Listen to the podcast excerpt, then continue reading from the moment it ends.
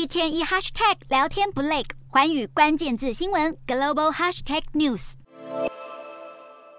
今天的环宇大话题来带您看到日元喋喋不休，在日元对美元再创三十二年低点之后啊，日本当局可能又要出手了。上个月呢，二十二日东京才斥资六千多亿台币进行干预行动，上周五二十一日呢，又耗费大约九千六百二十七亿的台币进行第二次的干预行动，希望能够阻贬日元。虽然对此日本财政官员是没有证实的，不过有消息人士指称，东京确实采取相关行动。日本财务省主管更暗示，日本政府有无限量的资金来进行干预。不过日元这波贬势，除了日本央行的利率政策，或许也和日本的渡边太太们有高度关联。什么是渡边太太呢？这是一个经济学术语，是指赚取利差收益的炒汇散户。他们可能透过借贷低利率的日元去兑换成外。币再投资高效益的海外资产，来借此赚取汇差。而会叫渡边呢，是因为这是日本相当常见的姓氏，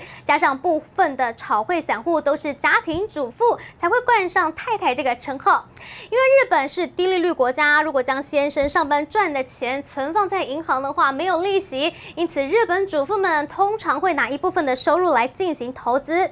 加上日本银行购买外币是相当便利，炒汇也就成了日本主妇普遍的理财技能。而这波日元狂贬潮，渡边太太当然不会错过。数据显示，九月日本日元对美元的交易额首度冲破了台币两百亿四兆大关，不仅创下了单月新高，还是去年同期的二点八倍。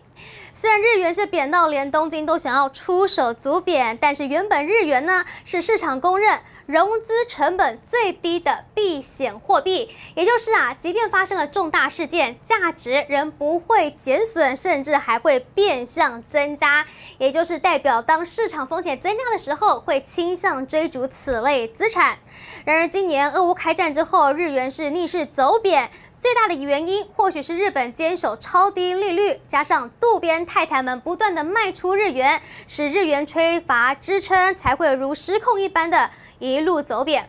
而相较于以往的从容不迫，日银近期似乎也开始担忧了。虽然还是维持低利率政策，但是九月底已经进场来干预汇市，未来也不排除任何干预的可能性。加上美元一路强势狂升，北美货币接连走贬，日元现在啊已经沦为了最弱亚币。经济学家则认为，如果日本还是坚持不升息，在美日利差扩大之下，足贬的效果可能非常的有限。日银恐怕得要审慎评估是否要采取适当的货币政策，避免汇率超贬，抑制经济成长。Hello，大家好，我是环宇新闻记者黄运成。如果你喜欢环宇关键字新闻 Podcast，记得按下追踪以及给我们五星评级，也可以透过赞助支持我们的频道哦。